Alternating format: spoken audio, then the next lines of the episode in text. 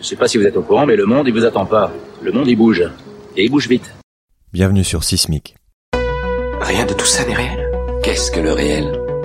Quelle est ta définition du réel?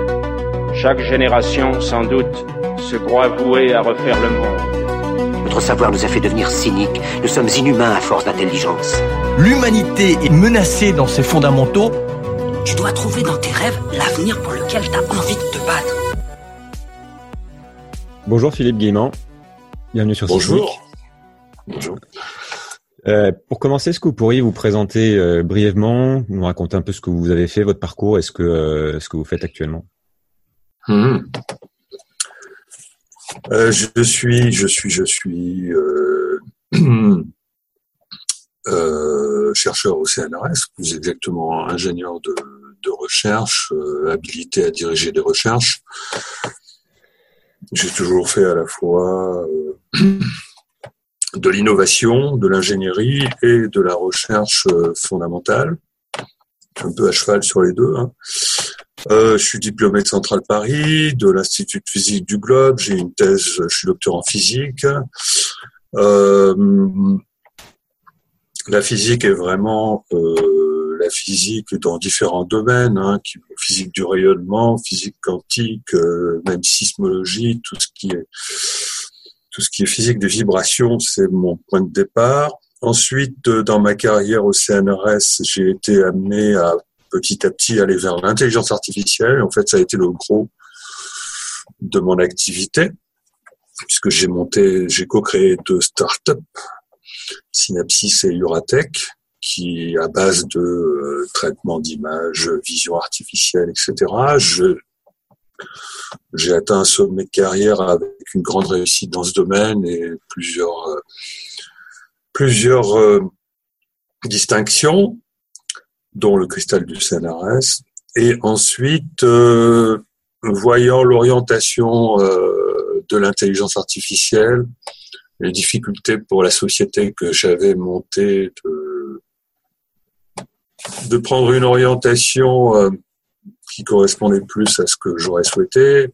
On est soumis à la loi du marché et euh, c'est beaucoup, beaucoup de technologies, des surveillances et de contrôles qui s'imposent. Et puis de toute façon, les, tout ça c'est financé. Le problème de la finance euh, de, de cette activité d'innovation, euh, le, le, chercheur, l'ingénieur qui se retrouve sous contrainte de faire le magicien sur commande, ont fait que petit à petit, je me suis euh, désintéressé, même écarté de ça, et euh, je me suis remis à la physique et, et, je me suis consacré même à la physique théorique en lien avec euh, des livres que j'avais écrits et que qui, et qui font un pont entre la, la science et la spiritualité, entre la physique et la spiritualité, puisque en fait euh, ça a commencé par mes réflexions euh, dans le domaine de l'intelligence artificielle,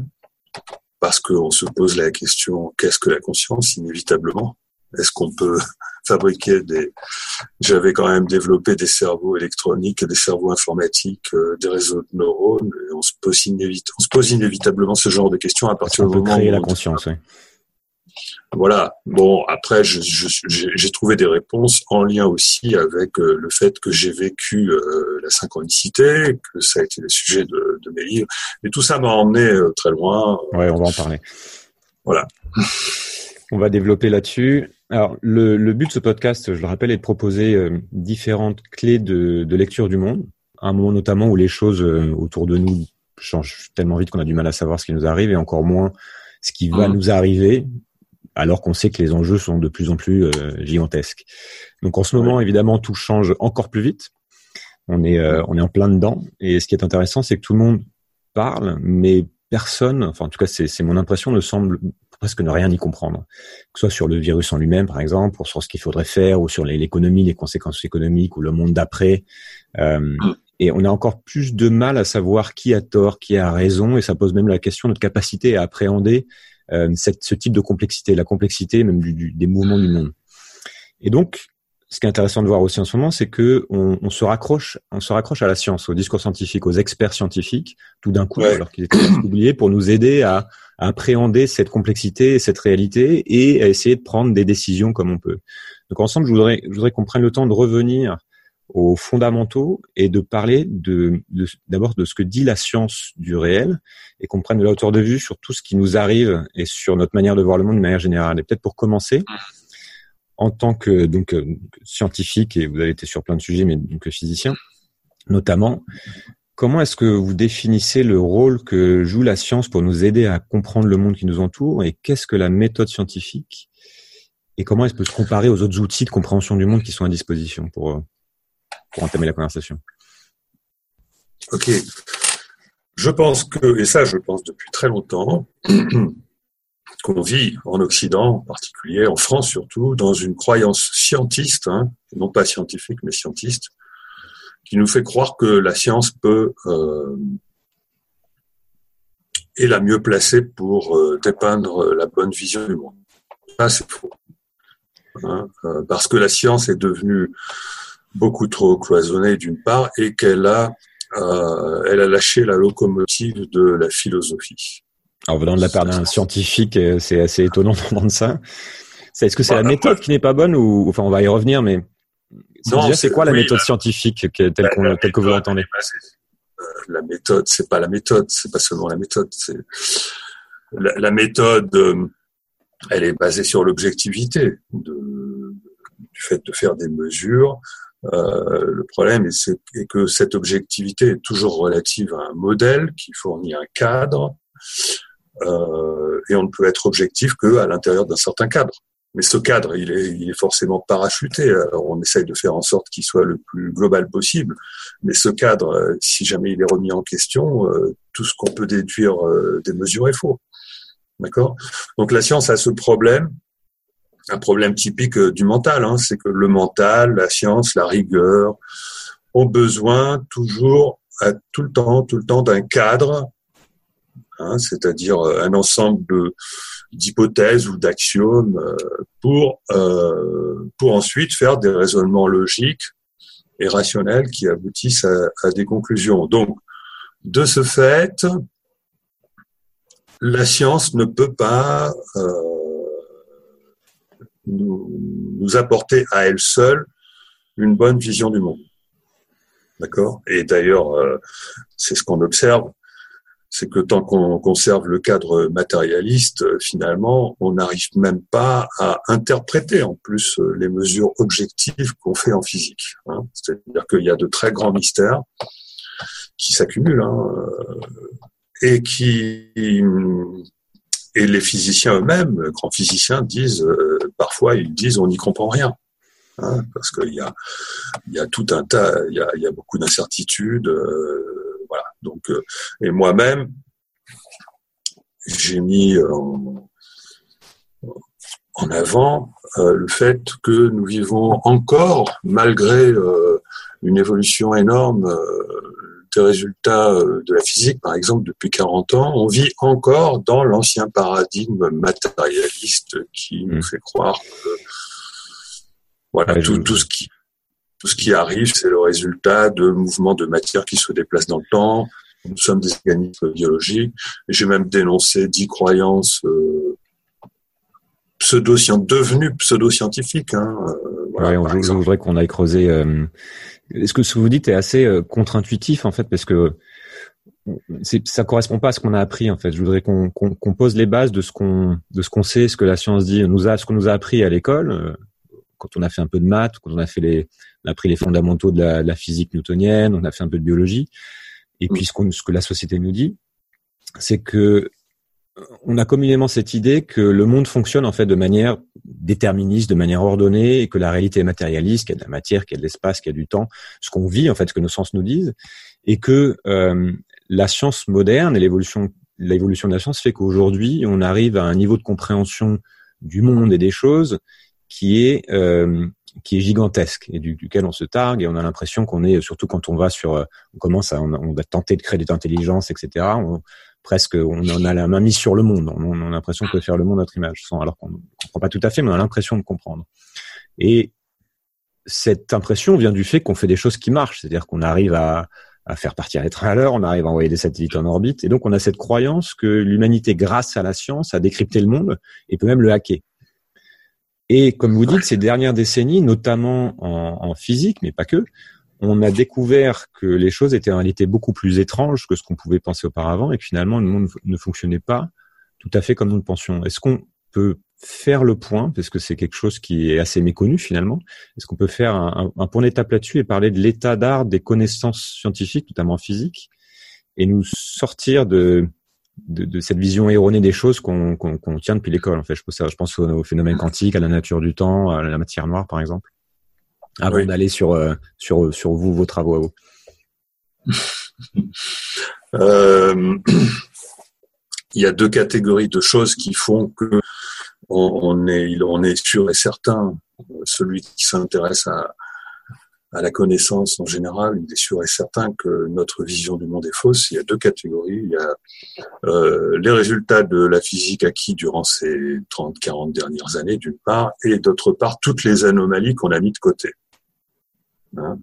Les anomalies, c'est-à-dire tous les phénomènes inexpliqués qu'on n'arrive pas à faire rentrer dans, dans, dans, le cadre, dans un cadre rationnel et qu'on rejette à cause de ça. Alors pour ce qui concerne ce qui vient de la physique, on a eu dans les années 80 une confirmation de ce que la physique quantique était juste avec euh, les notions de non-localité, d'intrication et d'indéterminisme. On a eu la preuve que la, physique était indéterministe alors que la science euh, comment dire, elle pose un, comme axiome, comme, comme postulat, le déterminisme. Et ce déterminisme, il est, il est aujourd'hui nié par euh, euh, par la physique. Alors pour résoudre ce problème et rester dans un cadre déterministe, on va chercher, on va, on invente des myriades d'univers parallèles avec des doubles consciences nous-mêmes. Bon, vous voyez jusqu'où ça va. Pour, pour rappel, peut-être la, la, physique quantique pour ceux qui sont pas familiers, c'est euh, la physique qui définit tout ce qui est euh, l'ordre de du, du, tout petit, quoi, oui. petit, qu'on n'a pas appris, qu'on n'a pas appris à l'école en fait, pas appris au lycée en tout cas. C'est ça. C'est ça. Je vais pas tout rappeler parce non, que non, sinon. Sûr, ça va durer des heures. euh, ensuite, on a eu donc euh, tout ce qui concerne le vide. Il existe, on va dire, deux types de vide qu'on essaye d'appréhender. Le vide quantique, dont on s'est aperçu qu'il qu'il qu contenait énormément d'informations et qu'il interagissait avec la matière. C'est l'effet Casimir. Et puis, il y a le vide, on va dire, cosmique, euh, qui euh, qui est lié à l'énergie noire qu'on ne, qu ne sait pas qu'on ne sait pas mesurer. On ne fait que deviner que tiens, il y a une énergie, on ne sait pas d'où elle vient. Qui constitue l'essentiel de la masse de l'univers, c'est ça? Voilà, non pas de la masse, de l'énergie. De l'énergie. Ouais. La, la, matière noire, bon, j'en parle.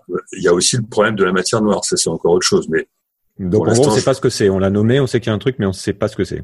Voilà, parce que sinon, bon, pour, pour que les euh, pour pouvoir conserver les modèles, les équations, on a besoin de supposer qu'il y a un type de matière et qu'il y a aussi euh, un certain type d'énergie. Euh, et en plus, il y a une catastrophe, fameuse catastrophe du vide, qui fait que en fait, ces deux types de vide ont des ordres, ont, au niveau de l'information et de l'énergie qu'ils contiennent ont des ordres de grandeur considérablement différents. Donc c'est complètement mystérieux. Donc voilà, ça c'est le deuxième problème. Donc on a la preuve que le vide interagit, mais on ne sait pas introduire ça dans, les équations. Ensuite, troisième problème, on a eu la confirmation, euh, disons que, au départ, la mécanique quantique et la relativité générale semblaient totalement incompatibles au niveau des démarches, des équations, etc. Enfin bon, tout un tas de caractéristiques. La physique de l'infiniment petit et la physique de l'infiniment grand, on n'arrive pas à les concilier. C'est le très, c'est le grand problème de la physique. Ça génère même une crise, hein, on peut dire.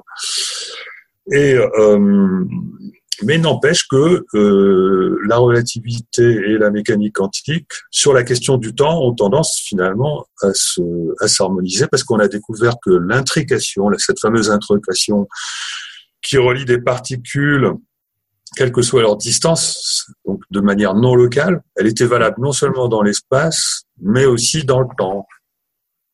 C'est-à-dire qu'on peut avoir euh, une mesure, un phénomène qui, qui a lieu dans le passé et qui a lieu et un autre qui a lieu dans le présent, ou dans le futur, disons plutôt dans le futur, parce que le passé c'est plus difficile à concevoir. Eh bien, euh, ces deux phénomènes seront euh, corrélés indépendamment de, du temps qui les sépare. C'est-à-dire que si on fait une mesure sur l'un, ça va avoir un effet sur l'autre, etc. Donc euh, voilà, tout ça. Et comme on savait que la meilleure théorie déjà pour euh, comprendre la, la, relativité générale, c'était la théorie de l'univers bloc qui nous dit que le futur est déjà réalisé et que le Donc c'est la meilleure interprétation, hein, c'est la plus simple parce qu'il y a quand même des physiciens qui la contestent. Eh bien, on s'aperçoit que la meilleure façon de comprendre la physique aujourd'hui, en tout cas la plus simple, c'est de dire que bah, le futur est déjà là et le passé est encore là, ce qui pose un gros problème, parce que les équations euh, fonctionnent toujours en partant des conditions initiales et, euh, et voilà, et le futur doit toujours dépendre du passé et non pas l'inverse. Or là, euh, bon, bah, et, en plus, c'est pas incohérent puisque vu que la physique est indéterministe, il me paraît logique que euh, le futur puisse contribuer à apporter les informations complémentaires qui euh, qui permettent de déterminer le cours des événements. Ce qui me fait dire très souvent en conférence, je n'arrête pas de répéter que ce n'est pas la mécanique qui détermine le cours des événements. Ça, c'est pas un truc que c'est pas une déclaration qu'un physicien. D'accord. Contrairement à, ce qu'on, ce que ce qu'on observe euh, dans notre vie tous les jours, en fait. Ce qui est, voilà. ce qui est hyper étonnant. Oui, allez-y. Excuse-moi de vous interrompre. Euh, j'ai oublié un quatrième point, c'est le fameux problème de la gravité quantique problème encore pas vraiment, véritablement résolu. Les théories qui permettent de, de réconcilier le, la physique de l'infiniment petit et, la physique de l'infiniment grand font appel à la notion de gravité quantique qui correspond à la manière de décrire la structure intime de l'espace-temps à l'échelle de l'infiniment petit. D'accord? C'est comme sorte de, une sorte d'océan d'énergie qui influe sur notre réalité, mais on ne sait pas comment. Euh, alors, la théorie des cordes introduit des dimensions supplémentaires. Euh, la gravité quantique ne le fait pas, mais elle introduit un indéterminisme, etc. Donc, c'est voilà, j'ai cité quatre grands hmm, problèmes. Intrigue, voilà. Euh, J'aurais dû rajouter les ondes, la détection des ondes gravitationnelles, qui sont des ondes de rien, des ondes de vide. Hein. Hmm. Comment concevoir ça? Qui font que aujourd'hui tout est remis à zéro. On peut dire que attention, on n'a rien compris. voilà. Donc ouais, c'est c'est ça qui est étonnant parce que l'état de nos connaissances scientifiques, euh, notamment donc depuis ces 20-30 dernières années, nous montre qu'il reste en fait énormément de choses à, à, comprendre et que là où on pensait presque être arrivé ou être au, bout du chemin, mm finalement on n'y est pas. Quoi. Plus on a creusé, plus on, plus on a pensé, plus on a trouvé qu'il y avait du fond. Quoi. Donc c'est vrai en physique, mais c'est bien sûr vrai sur la compréhension du vivant, euh, mhm. qui est encore une science bien moins avancée que, que ce que n'est la physique. C'est vrai du coup en médecine, en biologie, et sur la compréhension même des, des, des du système en général, euh, qui en fait est bien, bien trop complexe de, de la système Terre ou même des systèmes vivants pour qu'on puisse l'appréhender aujourd'hui. Néanmoins, à une époque où, où certains recommencent à croire que la Terre est plate et où la notion même de vérité est malmenée au quotidien, la science présente quand même l'avantage d'être euh, une bouée de secours quand dans le débat et qui semble qui reste attractive en fait puisqu'il faut bien se raccrocher à quelque chose. Et mais ce qui ce qui me alors je voudrais avoir travaillé là-dessus, mais alors vous parlez dans, dans dans vos travaux, vous parlez du parc de la pensée dans lequel la science serait enfermée et vous en appelez à la à la raison pour dénoncer un certain nombre de, de dogmes scientifiques actuels qui euh, donc vous avez évoqué pas non pas des dogmes mais les limites de la science. Vous avez aussi évoqué dans, en introduction de votre réponse de le fait qu'il y avait des des pans entiers de la réalité ou de, des choses qui étaient observées qui n'étaient pas traitées par la science euh, parce qu'elles rentrent pas dans le cadre. Donc ça m'amène à la question, quelles sont les limites de la science telle qu'elle est faite aujourd'hui et, et, quelles sont ces croyances dont vous parlez, ces croyances fondamentales qu'il faut remettre en question pour mieux appréhender le réel et, euh, et, là, on va, je pense qu'on va commencer à parler de la conscience aussi. Mm-hmm. Alors justement, en lien avec ce que je disais tout à l'heure, j'ai effectivement, bon, pour faire simple, euh, j'ai résumé en, fait les frontières de la science en quatre, quatre, quatre dogmes croyances qui, qui permettent de, de délimiter un parc qui est le parc à l'intérieur duquel on peut dire que les équations actuelles de la physique fonctionnent. C'est euh, la causalité d'une part que je mets euh, à, l'ouest du parc. La causalité stricte, hein, c'est-à-dire euh, les effets suivent les causes et non pas l'inverse. C'est indispensable pour faire fonctionner les équations parce que la, très très grande majorité des équations, si ce n'est la quasi-totalité, fonctionnent avec la variable temps. Et donc, euh, euh, on vit dans, dans, la croyance, qui a pourtant été contredite, hein, hmm. euh, que le, le, futur est le résultat du passé. Ça, c'est la causalité. Euh, J'aurais dû parler du déterminisme avant, donc ça, c'est je situe frontière, le déterminisme, ça au la frontière sud du parc. Le déterminisme, ça veut dire que euh, tout, tout est effectivement le résultat du, du, passé, mais de manière totalement euh, unique. C'est-à-dire que euh, le déterminisme, ça consiste à dire que tout ce qui arrive est euh, parfaitement défini par ce qui est arrivé. Et que donc il existe des lois euh, qu'on n'a pas forcément tout entièrement découvert, qui permettent de déterminer complètement le futur à partir euh, du passé. Donc le déterminisme rajoute quelque chose, une contrainte d'unicité. Hmm. Et c'est ce que nos sens nous, font, euh, nous font observer au, quotidien. Mais dans les, équations, ouais. je ne sais pas si nos sens nous permettent de vérifier ça. Nos sens, bon, on y viendra à notre conscience. Bien sûr, ouais, on on a l'impression qu'on a des choix. Euh, et donc euh, voilà, ce déterminisme, il a pourtant été contredit par euh, la mécanique quantique et, il est aussi contredit par euh, la physique du chaos pour peu qu'on approche la question du point de vue de l'information.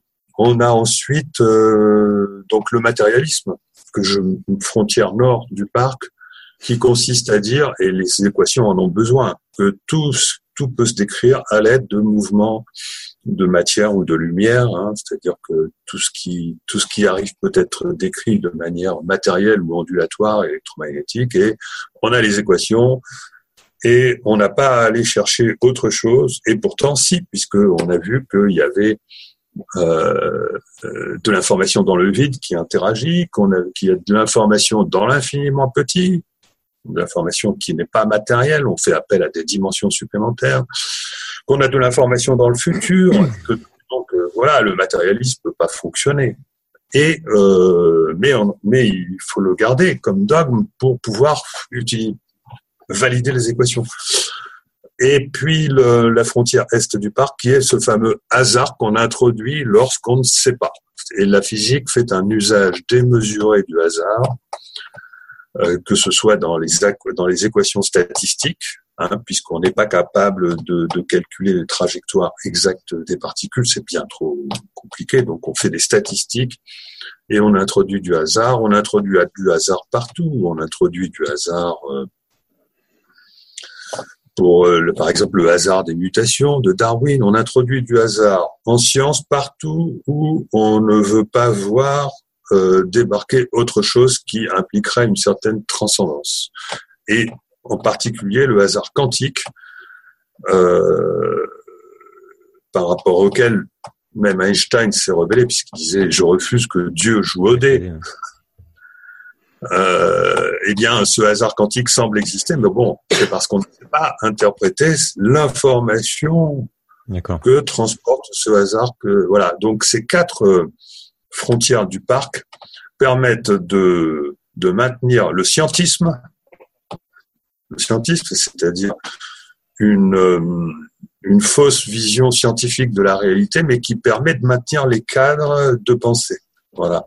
Et ça, c'est alors c'est doublement un problème parce que déjà le principe même qui consiste à dire on va faire confiance à la science pour euh, savoir ce qu'il faut penser, déjà c'est pas bon puisque la science est obligée de, de dessiner un cadre Et ensuite, en plus, on sait que ces cadres sont forcément faux puisqu'ils sont, ils sont délimités par ce que je, ce que je viens d'expliquer. Donc, on a tout faux.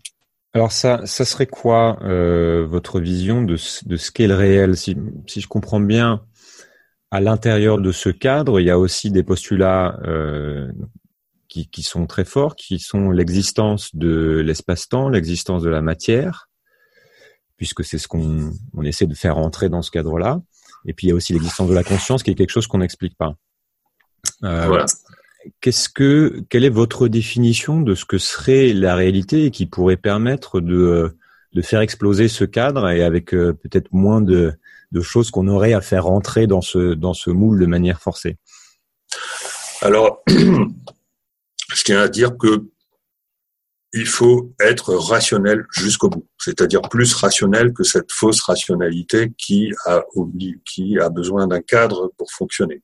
Ça implique donc euh, de, de, de sortir, de s'élever un peu, de prendre un peu du recul et de tenir compte des résultats de la science. Parce que si on en tient, parce que le, le fait est que en fait, euh, pour maintenir un cadre, ça oblige à ne pas tenir compte des résultats de la science. Alors, je tiens compte des résultats de la science, donc de tout ce que je vous ai dit, et j'en déduis, et je suis pas le seul, que l'espace, le temps et la matière ne peuvent pas exister réellement tels qu'on les perçoit, c'est-à-dire extérieurement à la conscience qu'on en a.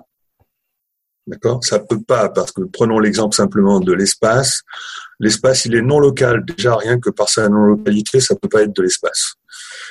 Il est trouvé, déformable, pixelisé, à son échelle intime, et euh, en vibration un espace qui vibre. L'espace, normalement, euh, si vous mettez pas de matière dedans, euh, c'est de l'espace. On voit pas comment il pourrait vibrer. S'il y a quelque chose qui vibre, normalement, c'est de la matière. Ça, c'est ce qu'on définit comme étant de l'espace pour que ça rentre dans le cadre, c'est ça? Oui, que la pixelisée. Donc, on n'arrive pas à faire rentrer dans le cadre les résultats de la physique hmm. de manière à... Sans rajouter des postulats. tous cohérents. Soit on prend euh, la théorie de la relativité qui nous conduit à, à accepter les vibrations de l'espace et elles ont été euh, découvertes. Hein. Mais disons qu'on n'arrive pas à, à, avoir tout un ensemble cohérent, physique. D'accord? Donc, euh, pour être rationnel, on ne peut pas conserver la notion d'espace parce que, en plus, on a des exemples Aujourd'hui, on a développé des technologies de réalité augmentée qui nous laissent penser que pour avoir un sentiment de réalité, on n'a pas besoin que euh, hmm. ce réel existe. On a simplement, on, on, voit bien que ça va s'améliorer et que on peut tromper le cerveau. Voilà, qu'on peut tromper le cerveau. Euh, le film Matrix a été un des premiers à mettre ça en évidence, suivi par d'autres. Donc, on n'a pas besoin de l'existence réelle euh, de l'espace et du temps, pour le temps, on a le même problème, hein, euh, pour fabriquer une réalité. Et donc, on peut. La première question à se poser, et pour et soyons objectifs. Qu'est-ce que c'est être objectif? Être objectif, c'est accepter l'idée que euh, cette notion d'espace, de temps et de matière, elle est relative à la conscience. Donc, et l'espace, c'est l'espace de la conscience, à l'intérieur duquel on met de l'information. Dire que, en plus de notre conscience, il existerait un espace indépendant, c'est naïf et contredit par euh, la réalité des faits. Alors évidemment, ça fait rentrer dans quelque chose qui ressemble à une certaine subjectivité, mais pas du tout. C'est de l'objectivité que de tenir compte du fait que la conscience, et on verra que le cerveau, après, on est obligé de le dissocier de la conscience à partir du moment où on raisonne comme ça. Il faut mettre la conscience en premier, puisque la physique nous apprend que ce réel euh, qui, qui, semble exister extérieurement à nous, bah, c'est pas le cas, et qu'il vaudrait mieux remplacer les notions d'espace, de temps et de matière par les notions de de d'énergie, d'information et de vibration.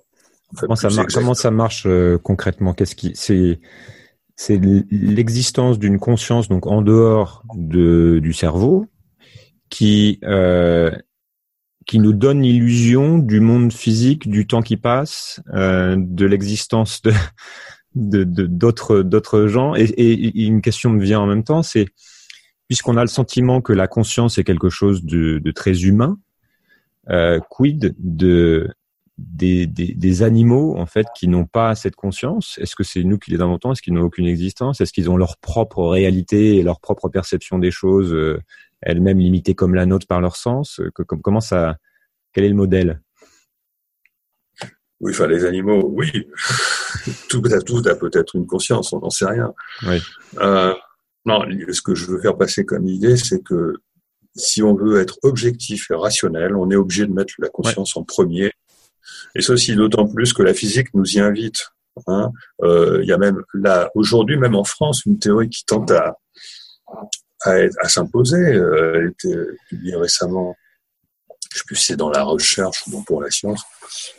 Celle de la théorie du solipsisme convivial euh, d'Hervé qui explique à quel point la conscience, effectivement, c'est quelque chose qui est fondamental et que pour arriver à comprendre le réel, il faut le comprendre euh, en considérant que nous fabriquons en quelque sorte collectivement euh, notre réalité. C'est le solipsisme convivial. Le mot convivial, c'est là pour dire que euh, nous sommes dans une fabrication entre guillemets collective euh, du réel, mais on part de la conscience. Si euh, en, physique, on n'a jamais réussi à résoudre le problème, le fameux problème du paradoxe de l'observateur en mécanique quantique.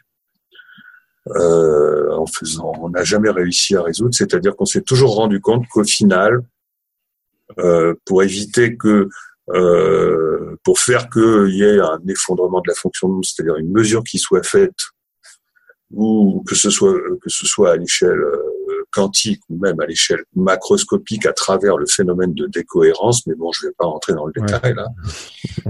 Euh, les gens chercher. On a, tout, on a toujours besoin, on a toujours besoin, c'est aussi le problème du chat de Schrödinger, on a toujours besoin d'un observateur qui est en fait conscient, parce que si on prend un observateur qui n'a pas de conscience, c'est pas, ça marche pas.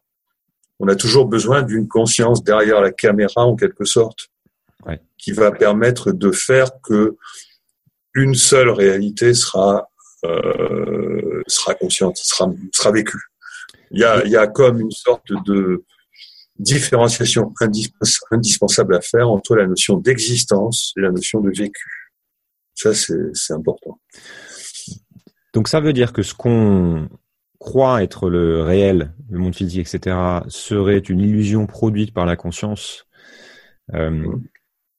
Et Qu'est-ce qui se passe, par exemple, avant que l'homme n'existe ou après qu'il disparaisse? Ça veut dire que le monde n'existe plus parce qu'il n'y a plus de conscience humaine pour le faire apparaître à ses yeux Alors déjà, quand on dit avant que, euh, ça suppose que le temps existe. Mais bon, si, le temps... si on se place dans nos connaissances basiques, on dit bon, avant il y a eu des, des dinosaures il y, a, il y a 70 millions d'années, on trouve des fossiles, donc on est dans la matière. Tout ça, c'est donc on a c'est très difficile à appréhender en fait cette idée que le temps n'existe pas et que tout ça est le produit de la conscience parce qu'on a le sentiment que avant la conscience humaine il y avait quand même un réel physique dont on a encore des traces comment comment ça s'interprète ça?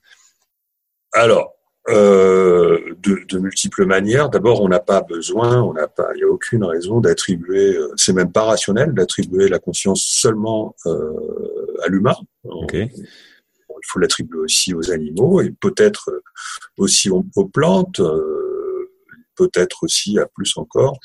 Et moi, j'ai écrit dans, dans, mon dernier livre tout, tout un chapitre qui s'intitule La conscience de la Terre, où je compare toutes les fonctionnalités et la complexité d'un organisme humain à, à, la complexité de la, de la Terre. La Terre n'a rien à nous envier. Elle a absolument toutes les fonctionnalités qui permettent de, euh, qu'elle ait des sens, etc. Et comme elle est beaucoup plus complexe que nous, c'est l'hypothèse Gaïa.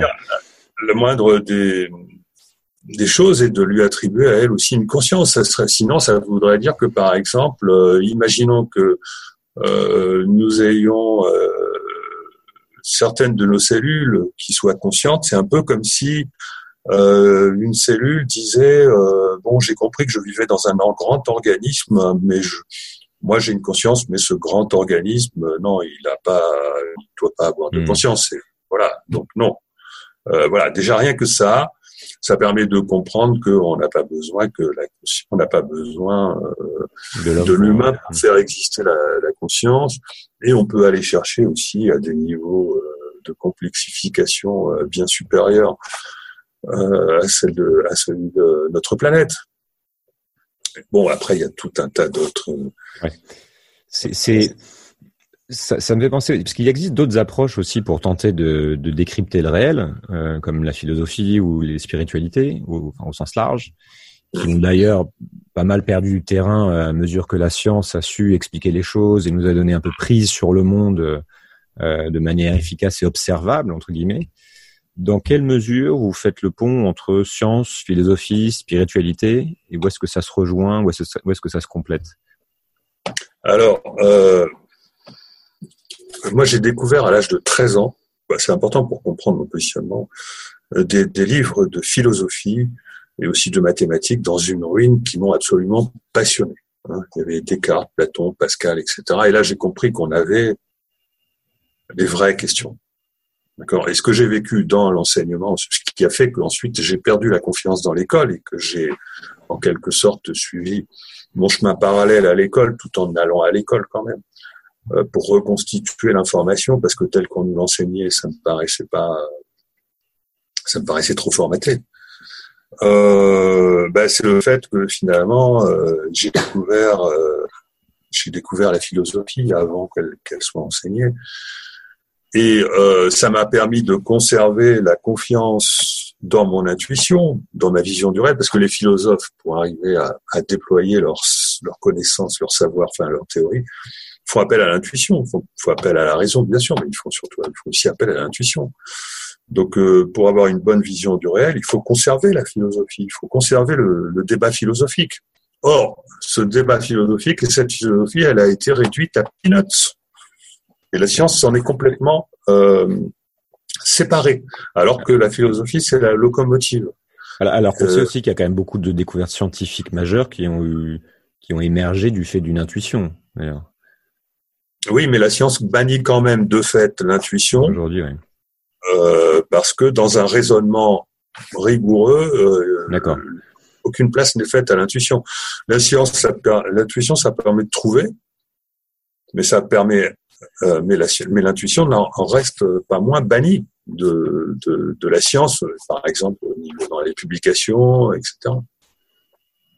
C'est non, la science, a, la science on ne peut pas faire confiance à la science, et encore moins au scientisme, pour savoir comment se comporter face à ce qui arrive dans la réalité. On voit bien aujourd'hui que c'est tout un bordel. Dès que un gouvernement commence à vouloir se, ne sachant pas de quoi faire, euh, se, dédouane en quelque sorte de ses responsabilités en faisant appel à un conseil mmh. scientifique. On voit bien que bah c'est c'est le bordel quoi. Mais c'est normal. Moi euh, je, hmm. quelle idée quelle idée de faire confiance à des scientifiques pour savoir comment se comporter face au réel. Mais c'est n'importe quoi. Alors est-ce que vous avez des exemples euh, un peu concrets pour euh, sur lesquels vraiment on, la la spiritualité, donc la philosophie, la science se rejoignent pour expliquer des phénomènes réels? Je sais que vous avez parlé notamment de euh, de cette idée d'âme euh, qui, euh, qui donc présente effectivement dans les discours spirituels divers et qui, euh, selon vous, aurait aussi une existence prouvée de manière scientifique.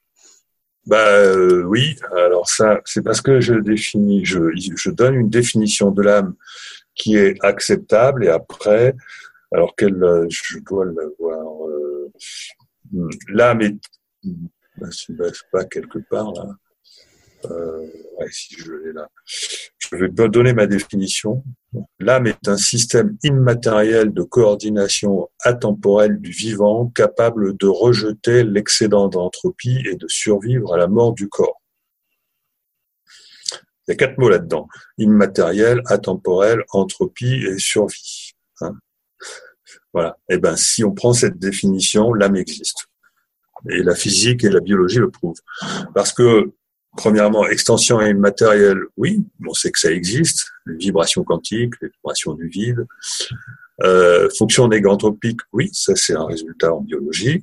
Le fameux principe MEP, ultra vérifié, maximum entropie production, les êtres vivants se débarrassent de leur entropie euh, pour arriver à maintenir euh, leur, leur, équilibre selon un mécanisme qui est totalement inexpliqué. Ensuite, coordination atemporelle, oui, puisque en fait la mécanique étant indéterministe, hein, c'est l'indéterminisme même de la mécanique classique aussi aujourd'hui qu'on découvre. Hein, euh, on a besoin d'une co coordination atemporelle pour euh, définir le, cours des événements. C'est-à-dire que la mécanique ne fonctionne pas, c'est ce que je disais tout à l'heure, hein, elle ne peut pas déterminer le cours des événements. Donc pour déterminer le cours des événements, on a besoin d'informations hors espace-temps, qui font intervenir l'intrication d'ailleurs. Et survie après la mort, oui, parce que euh, à l'extérieur de les à l'extérieur de l'espace-temps, ou, en vie, ou dans le vide, si on veut, les informations sont quantiques. Hein. Or, les informations euh, quantiques sont indépendantes de du temps. Et donc, euh, le, la mort, c'est-à-dire le passage du temps, ne conserve les informations quantiques. Donc, voilà, avec une définition euh, de l'âme, en faisant quelques raccourcis, hein, on, on, arrive à euh, des bons raccourcis. Ouais, des raccourcis. quelques heures. Voilà. Mais alors, en quoi changer, on va un peu changer de registre, en quoi changer notre notre regard sur le réel en, en mettant cette idée de, de, conscience au centre peut changer notre rapport au monde? Et en tant qu'individu et même en tant qu'espèce, euh, on voit que l'approche déterministe et matérialiste semble être bien pratique au quotidien. Enfin, c'est de toute façon c'est ce que nos sens nous donnent à voir. Mmh. Comment et pourquoi sortir de ça, hormis le fait que notre rapport au monde tel qu'il est actuellement nous fait courir à, à la catastrophe, ce qui peut être déjà une bonne raison. Alors, parce que euh, dès qu'on accepte de considérer que la conscience est liée à ces informations qui déterminent le cours des événements et qu'on ne, on ne sait pas tenir compte euh, en physique, à ce moment-là, on, s'ouvre à, plein de choses et on s'ouvre à un mécanisme du, j'aime pas le mot mécanisme, à une description du réel et du cours des événements qui est beaucoup plus euh, qui élève quoi. C'est-à-dire que moi, par exemple, euh, je, dis que j'ai publié sur la nécessité de rajouter six dimensions à l'espace-temps pour décrire ces informations complémentaires. J'ai trouvé ces six dimensions qui, ça confirme les six dimensions supplémentaires de la théorie des cordes qui décrit également euh, ce type d'informations hein, liées au, à la gravité quantique. Et donc, euh, dans ma description, elles sont décomposées en deux fois trois. Il y a trois dimensions supplémentaires qui sont liées au choix qu'on fait dans le présent, donc à la conscience, non mécanique. Hein. Et euh, trois dimensions supplémentaires qui sont liées à euh, la finalité, les conditions finales, là où on va. C'est quelque chose qui n'est pas décrit par euh, la physique. Et c'est quelque chose que l'on doit considérer comme existant déjà. Et dans ma théorie, je dis ça peut changer. Hein. Rassurons-nous, ça ne prive pas de libre arbitre.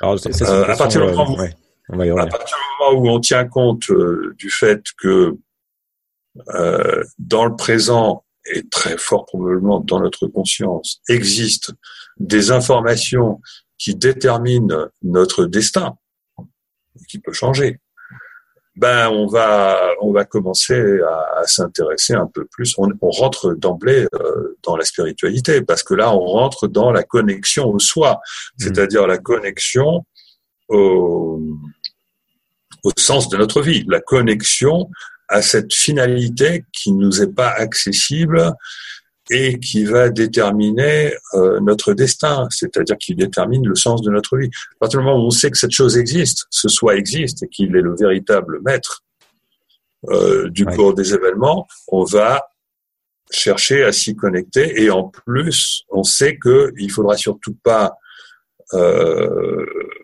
que ce, ça se fasse dans un cadre mécaniste, c'est-à-dire surtout pas utiliser un raisonnement, par exemple, surtout pas utiliser notre cerveau pour s'y connecter, puisque notre cerveau, il est enfermé dans la matière, dans les quatre dimensions de l'espace-temps. Donc, on sait qu'il va falloir, on, sait qu'il va, falloir en fait invoquer une transcendance. Hein.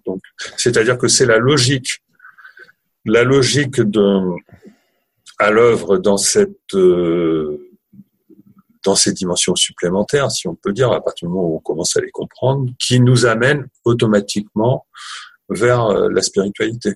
Alors, je voudrais ramener ça à des sujets que j'ai beaucoup abordés dans Sismi, qui sont les, grands enjeux euh, euh, qu'on voit se développer autour des, limites planétaires, de l'environnement, etc., ou même de, l'évolution de la technologie, notamment de l'IA. Donc, on a ces enjeux qui sont énormes et qui sont scientifiquement mater... enfin, sur lesquels les scientifiques nous alertent, par exemple le changement climatique même si on ne comprend pas totalement comment ça fonctionne, on se dit qu'il y a un lien entre euh, nos émissions physiques et ce qui, ce qui se passe, qui, qui est mmh. prouvé. Euh, il y a le problème énergétique, la raréfaction des ressources, l'extinction de vivants, etc. Donc, ce sont des sujets qui nous paraissent bien, bien réels, qui ont un impact sur notre réalité telle qu'on la, la perçoit physiquement, et sur lesquels on peut avoir une lecture scientifique matérialiste déterministe. Quelle est, vous, votre lecture de ces, de ces grandes évolutions du monde à quel niveau ça se joue et en quoi votre modèle nous, nous permet de penser l'action la réaction de manière différente? Mm-hmm.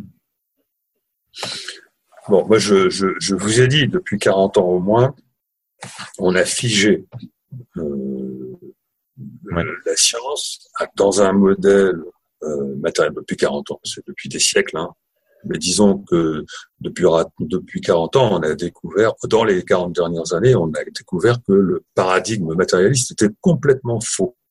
Voilà. Euh, mais on a maintenu, on l'a maintenu, c'est-à-dire on considère que nous sommes des êtres, des machines biologiques. Hein. Euh, voilà, on considère que tout est mécanique, etc. Et cette euh, cette euh, façon de nous concevoir nous-mêmes nous a créé, parce que j'ai peut-être oublié de le dire, mais à partir du moment où le futur est déjà réalisé et qu'il dépend de, de, la conscience, évidemment, c'est notre conscience qui crée le cours des événements dans le futur bien avant qu'on y soit. Or, cette, ce qu'on va créer dans le futur lorsqu'on est dans un paradigme où on pense que nous sommes des machines biologiques, c'est un futur transhumaniste. D'accord? Un futur transhumain, où l'homme qui pense qu'il est une machine, eh bien, il va tenter de s'améliorer. C'est la logique même. Et ce futur-là, il s'est déjà créé. Il s'est déjà créé parce que euh, dans les décennies qui précèdent, on a pensé ça. Trop peu de gens pensaient différemment. Ça a été vraiment. Et donc, euh, on est face à un futur extrêmement euh, désastreux, d'après moi, hein, qui vient du fait qu'on a, on a, on avait une pensée euh, désastreuse. Si, si on, il est normal qu'on se fabrique un futur complètement euh, aliénant à partir du moment où on pense faux. On est confronté à, à l'influence de ce futur-là, alors même qu'on commence à ouvrir les yeux sur le fait que ah ben non, on s'est trompé. Euh, la conscience n'est pas le produit du cerveau que nous avons une âme, etc. Et à partir du moment où on prend conscience du fait qu'il existe un tas de phénomènes qui démontrent ça, hein, euh, j'en ai cité six, j'en cite six habituellement parce que ces six-là sont vraiment forts, quoi. Et on ne peut pas, on ne peut pas les, on ne peut pas les ignorer parce que ils font l'objet de de recherches scientifiques, ils font l'objet de de rapports euh, avérés de déclassification. Donc, ce sont les, les, les expériences de mort imminente, hein, euh, les sorties de corps, les perceptions extrasensorielles, les synchronicités, le phénomène, les, les pans, les phénomènes aériens non identifiés, les états de conscience modifiés. Voilà.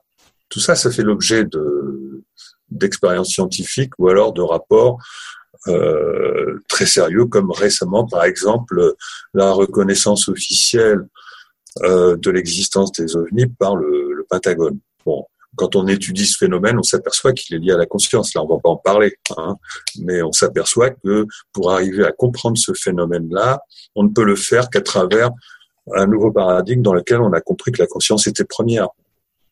Voilà, donc toutes ces choses-là font que l'humanité est en train de s'éveiller depuis, allez, depuis dix ans, et donc de, de, de depuis dix ans, de s'inventer un nouveau futur, de refuser le transhumanisme, parce qu'à partir du moment où on comprend qu'on n'est pas une machine, que la conscience est fondamentale, eh bien, on ne peut plus aller vers le, le transhumanisme qui a l'air ridicule. Donc, on a deux futurs qui sont en compétition à l'heure actuelle. On a le futur transhumain qu'on a créé il y a des décennies, ou plutôt même qui s'est créé depuis plusieurs siècles, hein, et le futur, un futur euh, où, où l'humanité s'éveille, où on comprend que la conscience est primordiale, et c'est le retour des valeurs morales, et c'est le retour euh, de, voilà, enfin bon, euh, il y aura, il y a, moi je ça change le rapport au monde, ouais. Ça change complètement le rapport au monde. Euh, et, c'est, et donc voilà, ce nouveau futur est en train de prendre euh, l'avantage en ce moment.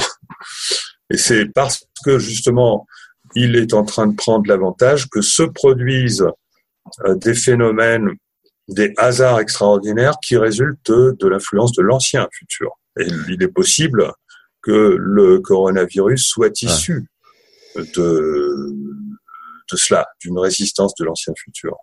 Alors, soit on adopte une théorie du complot, soit on adopte cette interprétation-là, parce que le hasard qui fait arriver la crise euh, du coronavirus, le confinement, en même temps que une crise financière prévue de longue date et qui devait même arriver en 2020, au point que moi je l'ai écrit euh, dans un livre. Mmh, il y a pas mal de gens qui, qui en parlaient. Oui. Voilà. Et en même temps que que, que viennent s'imposer toutes ces nouvelles technologies qui nous emmènent vers le, le transhumanisme, hein, parce que dès qu'on accepte de se faire tracer, c'est terminé. Hein. Mm. Euh, voilà, ces coïncidences, et il y en a plein d'autres, ça je cite que les grandes coïncidences, à l'échelle globale, soit on les interprète comme des complots, c'est-à-dire comme par exemple un, même c'est même pas vraiment un complot, c'est s'il si, s'il existe un complexe euh, militaro-industriel ou tout simplement euh, un consortium de multinationales qui a pris le pas sur euh, les gouvernements pour imposer sa, sa, son futur à lui, en gros le pouvoir de la finance, euh, c'est pas un complot, c'est juste qu'on s'est laissé déborder, on s'est laissé. Euh, Votre lecture de, de, de, de, de l'épisode, ça serait de dire qu'il y a ce futur euh, qui existe déjà, qui est le futur transhumaniste et qui est en train d'être un peu euh, challengé par un changement un peu de, des, des consciences et une prise de conscience de ce que vous dites et que ça, voilà. du coup, ça va dans le sens de maintien de ce scénario puisque ça accélère un certain nombre de choses. Euh, voilà, donc vous avez une lecture. Euh, encore une fois, le hasard n'existe pas entre guillemets, donc c'est euh, ça ne peut pas simplement être un virus parmi d'autres qui arrive et puis euh, une mauvaise gestion. Voilà, c'est pas.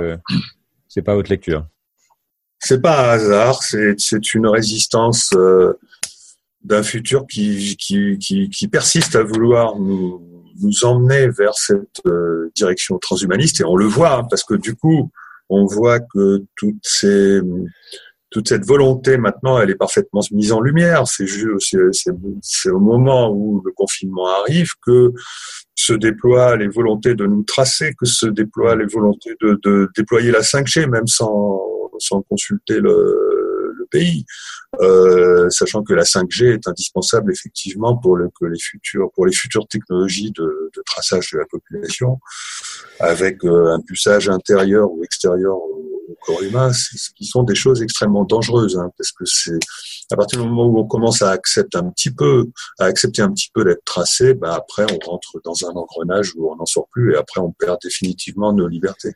Donc il y a quelque chose qui est en train de se jouer euh, de fondamental maintenant sur euh, une espèce de carrefour, si je comprends bien. Euh, et votre réponse, vous, j'ai rencontré des gens en fait qui ont des réponses économiques, qui ont des réponses de type activiste, de type politique, de type scientifique au grand défi. Au grand défi, pardon. Votre réponse, vous, elle est de l'ordre d'un d'un changement de paradigme dans la manière dont on dont on dont on voit le monde. Et oui. c'est ça et seulement ça qui nous permet d'enclencher tout le reste et du coup de faire la technologie différemment, d'utiliser l'énergie différemment et c'est ça. Comment Euh, Alors, je, je comment, ça se comment ça se produit de manière individuelle, collective? Comment on fait pour changer cette trajectoire qui semble bien sombre si le futur est déjà euh, en partie écrit, comme vous dites? Et quid du libre arbitre là-dedans En tout cas, c'est important de comprendre ce concept que euh, notre futur se réalise par la conscience collective bien avant qu'on y soit. Donc, euh, si vous voulez, quand on a des politiques, quand on adopte des politiques dans le présent pour décider de faire des choses qui vont aller dans un sens ou dans un autre, c'est sous l'influence du futur. D'accord? Et donc, lorsqu'on a deux types euh, de, de futurs clairs et nets, hein, euh, aujourd'hui c'est clair, quoi. Soit, soit on, les deux me paraissent pas compatibles, à moins de séparer la population ou qui est peut-être les gens des villes et, et les gens des campagnes ou des montagnes. Hein, je sais pas. Hein. Mais euh, bon, en tout cas, a priori, euh, l'humanité. soit c'est Blade Runner, soit c'est euh, Ouais. autre chose. Quoi. Moi, je vois, pour simplifier en tout cas au moins, euh, deux, deux, deux futurs. Un futur où l'humain s'éveille à sa conscience et au pouvoir extraordinaire de, de sa conscience, ce qui va complètement anoblir et nous faire sortir de cette, cette euh, de, de, de la, compétition, de, voilà, etc. Soit on va vers le, le transhumanisme, mais, mais sachant que le transhumanisme, on y allait avant on y allait avant, il était déjà inscrit, et que euh, depuis moins longtemps euh, s'impose petit à petit dans le futur un, un, éveil parce que ça fait quand même pas mal de temps que on, on s'aperçoit qu'il y a, il y a autre chose et que l'humain n'est pas ce qu'on ce qu'on prétend être. Hein. Euh, on Alors, est sur, plutôt sur, sur, sur quoi on a prise que, concrètement pour parler un peu de d'action, parce que je pose toujours la question de, de quoi faire et j'essaie de donner des pistes de à ceux qui écoutent et qui se posent ces questions-là. Euh, qu'est-ce qu'est-ce qu'il faut développer Sur quoi il faut se concentrer Si c'est pas sur des solutions techniques, etc. C'est juste sur se recentrer sur soi, changer Voilà. ses idées, se dire que nos pensées créent le réel, donc commencer à avoir des pensées positives. Comment comment ça fonctionne? Alors, il faut résister d'une part à l'ancien futur et ensuite euh, tout faire pour euh, donc que le, le nouveau futur euh, apparaisse. Donc, résister à l'ancien futur, on n'a pas besoin, pas besoin que ce soit toute la planète. C'est simplement euh, refuser, dire non euh, aux technologies euh, qui sont la 4, la 5G plus les objets connectés qui vont permettre de faire un traçage humain à l'aide de d'éléments qui seront extérieurs ou intérieurs au corps humain. Donc résister à tout ça, d'une part, et d'autre part mettre en avant tout ce qui euh, justifie d'aller vers un nouveau monde. Donc mettre en avant le fait que euh, nous sommes des humains doués d'une conscience et que notre conscience n'est pas le produit du cerveau. Parce qu'à partir du moment où notre et que ça émerge à la surface des médias, parce que le problème il est là. Le problème il est que les médias étant sous le contrôle de cette euh, volonté de, de nous faire aller vers le transhumain, euh, jusqu'à aujourd'hui, euh, on n'en entend pas parler dans les médias. Donc il faut arriver à faire émerger à la surface des médias tout ce qui compte, tout ce qui nous permet d'affirmer que euh, l'humain n'est pas une machine et que notre conscience a un rôle extraordinaire à jouer qui, qui peut sauver euh, toute l'humanité. Donc euh, voilà, c'est très très très important. Et il y a, je vous ai cité tout à l'heure six, six choses, six phénomènes, six, six étrangetés bannies par euh, la science qu'il va falloir euh, bien mettre en avant. Et à ce moment-là, ça devient évident. Ça devient évident. On peut pas aller, euh, on peut pas aller vers une société qui qui nous considère comme des machines, puisque nous ne sommes pas des machines. Voilà. Pour moi, c'est clair et net.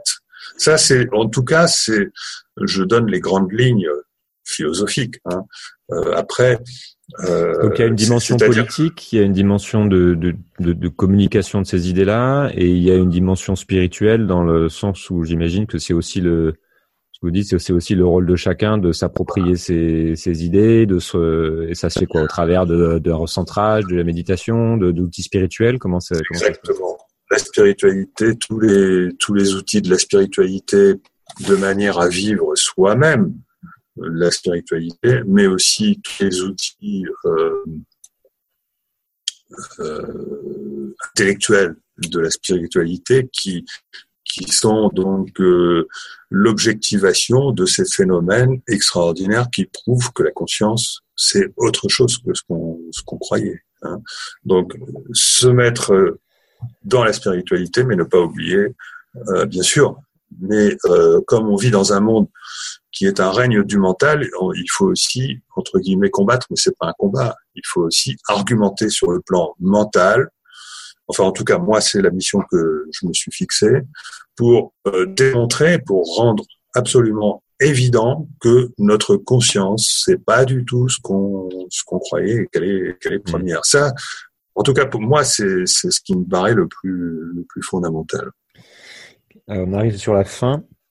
Question, que je pose souvent euh, qu'est-ce que on ne voit pas venir et de quoi est-ce qu'on ne parle pas assez qui est important à vos yeux? Vous, On a déjà abordé pas mal de sujets, mais c'est pour savoir s'il y a autre chose qu'on n'a pas abordé, un message que vous souhaitez diffuser, peut-être euh, sur euh, sur ce que vous recommandez aux gens de faire pour changer le regard, ou même je pense aussi je pose aussi souvent la question de qu'est-ce qu'on raconte à nos enfants. Enfin, beaucoup de questions en même temps, mais on ne voit pas venir, on ne voit pas assez venir ce nouveau futur. Euh, on a du mal à l'imaginer. Et en place, je pense que ça va prendre euh, des décennies. Hein. Je pense que on, rentre peut-être là dans, dans deux, trois, quatre années de, résistance pour pas euh, euh, tous ces traçages et tout le reste hein, qui en plus sont destructeurs parce que énergétiquement la 5G c'est énorme. Hein, de toute façon c'est normal. L'information étant liée à l'énergie, euh, plus on produit de, de l'information, en augmentant les débits, et plus, plus ça a un coût énergétique. Donc déjà, résister à ça. Et ce qu'on ne voit pas venir, ce qu'on ne voit pas assez venir, parce qu'on voit trop bien venir actuellement, ce qu'on ne voyait pas avant. Euh, L'avantage du virus, c'est qu'il met en lumière où on va, de négatif.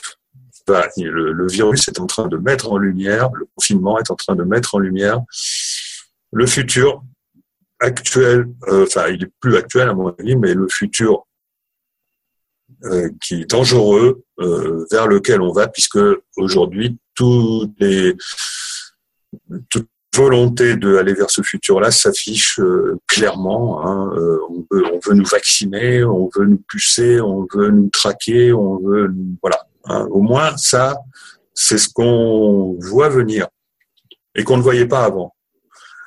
Et c'est bien que ce soit mis en lumière. Et donc, ce qu'on ne voit pas assez venir, c'est le futur alternatif. Et ce futur alternatif, il va, par contre, à mon avis, si on le voit un peu, puisqu'il va, c'est ce que j'ai résumé dans une récente intervention en faisant intervenir trois mots, euh, résilience, autonomie et solidarité.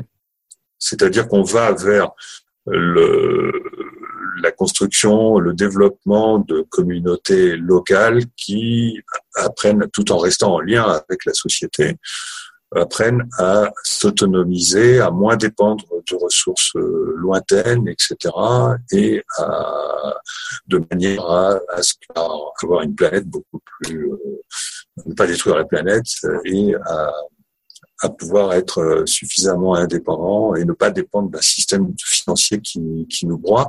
Donc ça, c'était une nécessité. Ça va être se rapprocher de la nature, redécouvrir l'immense intelligence de, la nature. Et c'est à travers ça que la, spiritualité va, va s'exprimer. Parce que c'est compatible. Le retour à, euh, le, prendre soin de la nature et développer la spiritualité, c'est entièrement compatible. On va finir là-dessus. Merci beaucoup, Philippe. Merci.